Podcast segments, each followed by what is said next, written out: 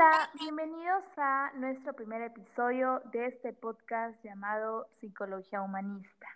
Yo soy Ingrid. Y yo soy Maffer, y el día de hoy hablaremos del surgimiento de la psicología humanista. Y para su mayor comprensión, hemos decidido hacer una historia acerca de eso. Esta historia se titula Después de la guerra viene la paz. Comenzamos. Había una vez, alrededor de 1910, una pequeña familia de Europa, conformada por un padre, una madre y su hijo Elliot. El padre era alguien imponente. Lo que él decía era lo que se hacía. No se y tampoco permitía que su hijo o su esposa le demostraran afecto, ya que esto para él era debilidad. La madre, una esposa muy obediente ante las reglas de su marido, era alguien que le gustaba el arte. Sin embargo, con las tareas de la casa no tenía tiempo, sin mencionar que su esposo creía que estaba perdiendo el tiempo y que a nadie nunca le gustaría ver esas cosas horribles que ella pintaba. Él le decía Deja de hacer esas cosas y ponte a planchar. Elliot era casi un adolescente de 13 años que constantemente se hacía muchas preguntas, como por ejemplo, mm, ¿de dónde venimos? ¿Por qué existimos? ¿O para qué estamos aquí? No entiendo nada. ¿Y quiénes somos? Su padre, quien a menudo lo escuchaba, le decía Deja de perder el tiempo pensando en tonterías. La vida es dura y ya. Es más, debería buscarte un trabajo. Y así transcurrían los días en esta familia.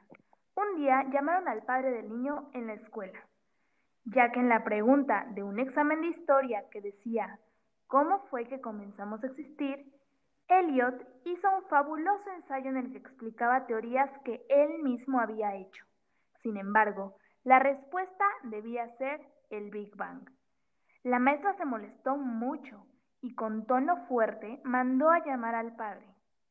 Ella le dijo al padre, Mire lo que su hijo ha hecho.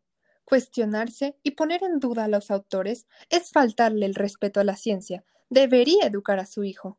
El padre se llevó al niño a la casa sumamente enojado y decepcionado. Mandó a llamar a Elliot y le dijo, Solo tienes una obligación, aprender. Ya sabes que lo que está en tus libros y lo que la maestra te enseña es lo real. Deja de cuestionarte, tontería y media. Pareces mujer, siempre haciendo preguntas. No vuelvas a atreverte a ponerme en vergüenza. El niño, muy triste, se fue a su cuarto, en donde guardaba cientos de libretas con sus teorías sobre la vida, la existencia, el ser humano. Incluso llegaba a preguntarse si teníamos una parte animal o si en realidad éramos distintos a las demás especies. Así pasaban los días, hasta que un día, cuando Elliot recién cumplió catorce, llegó el anuncio de que se acercaba una guerra, por lo que el padre debería acudir para servir a su país. Esta no era otra que la Primera Guerra Mundial. Llegado el día de su partida, el padre, firme como siempre, le dijo a su hijo. Hijo, si entiendes lo que pasa, ¿no? Ahora, tú serás el hombre de la casa. Necesito que dejes tus cuentos y te ocupes de tu madre. Sí, papá. Te amo. Sabes lo que opino del amor. Ya, ya, basta de abrazarme. Pasaron los días y las cosas se ponían feas. Elliot escuchaba a su madre llorar todas las noches. Cada hora se escuchaban bombardeos y gritos. Cada vez que Elliot se asomaba por la ventana, podía ver un muerto más tirado en el piso. Un día de esos, mientras llovía fuertemente, Elliot se asomó una vez más a la ventana y alcanzó a ver a un hombre al que le habían disparado. Él inmediatamente corrió con su madre. No podemos dejarlo ahí. Le llevaré un poco de agua y una manta, pero prométeme que pase lo que pase, no saldrás. Así salió la madre alimentar al pobre hombre. Elliot miraba la ventana, cuando de repente...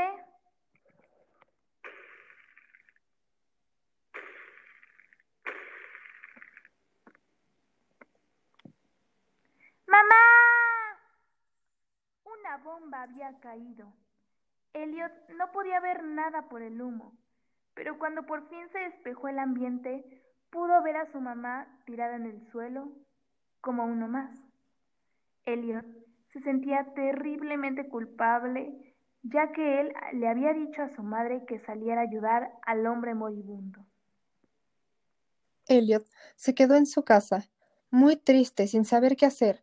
Esto era una carga muy pesada para alguien de su edad, quien ni siquiera sabía si su padre seguía vivo, cuánto duraría la guerra, o incluso si iba a poder sobrevivir. Debido a que estuvo solo por muchos días, incluso meses, la mente de Elliot comenzó a apoderarse de él, desarrollando una neurosis que lo despojó de su potencial humano, hasta el punto de ver a Elliot devastado, casi sin conciencia. Sus ideas y cuestionamientos se habían ido, volviéndolo un esclavo más de la sociedad. Poco a poco se podía ver el final de la guerra, cada vez más cerca. La gente comenzaba a salir de sus casas. Se veía menos humo desde la ventana. Ya no se escuchaban gritos a lo lejos, y al parecer el baño de sangre había terminado. Esto lo hizo pensar cada vez más en su papá y preguntarse si había sobrevivido. Un día de estos, mientras pensaba en su padre, se puso a pensar lo que esto había significado para él, las acciones que había tomado y en lo que se había convertido, llegando hacia la conclusión que estaba tomando las mismas actitudes que su padre años atrás. Logró darse cuenta de que se había culpado todo este tiempo por la muerte de su madre, por compadecerse de un pobre hombre, por ser humano, como si eso estuviera mal. Te falta malicia, decía su padre, pero Elliot se dio cuenta que no, que al mundo le falta ser más humano. De repente, un día, mientras Elliot se cocinaba algo de comer, escuchó que tocaban a la puerta. Desconcertado, se apresuró a abrir. ¿Cuál fue su sorpresa era su padre. Había regresado. En ese momento, Elliot vio algo que jamás había visto antes. Una lágrima corría por la mejilla de su padre. Elliot muy seriamente le dijo, Hola, padre. Su padre, sin decir una palabra, lo abrazó tan fuerte que ambos se pusieron a llorar. Por lo visto, Elliot no era el único que había reflexionado esos días.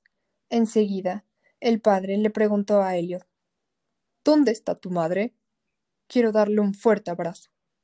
Elliot, con lágrimas en los ojos, contestó. Lo siento, no pude protegerla. En cuanto Elliot le contó a su padre cómo es que su madre había muerto, él contestó. En ese caso, no murió en vano. Los dos se sentaron a hablar y el padre comenzó a contarle lo que había vivido en la guerra, lo que había visto y cómo esto lo había sensibilizado y le había surgido la necesidad de cambiar él y al mundo. Conforme fueron regresando a la vida cotidiana, se dieron cuenta que algo en las personas había cambiado. Al parecer, todos habían pasado por la misma reflexión que ellos, y es así como después de la guerra bien de la paz. Fin. La verdad estuvo padrísimo el cuento. Creo que crearlo y en sí el cuento nos da el contexto de cómo surgió la psicología humanista y cómo lo vivieron las personas y qué había dentro de las familias. Entonces me parece una excelente representación de cómo pudo haber iniciado em, esta teoría. Bueno, em, ¿tienes algo más por decir, Fer? Sí, también recordemos que la psicología humanista es hija de la guerra, ya que fue gracias a ella que surgió. Bueno, pues esperemos les haya gustado demasiado. Eh, seguiremos subiendo algunos capítulos próximamente y esperemos los escuchen. Y pues recuerden que yo soy Ingrid y ella es Maffer. Yo soy Maffer y nos vemos en, la el próxima. próximo capítulo. Adiós. Adiós.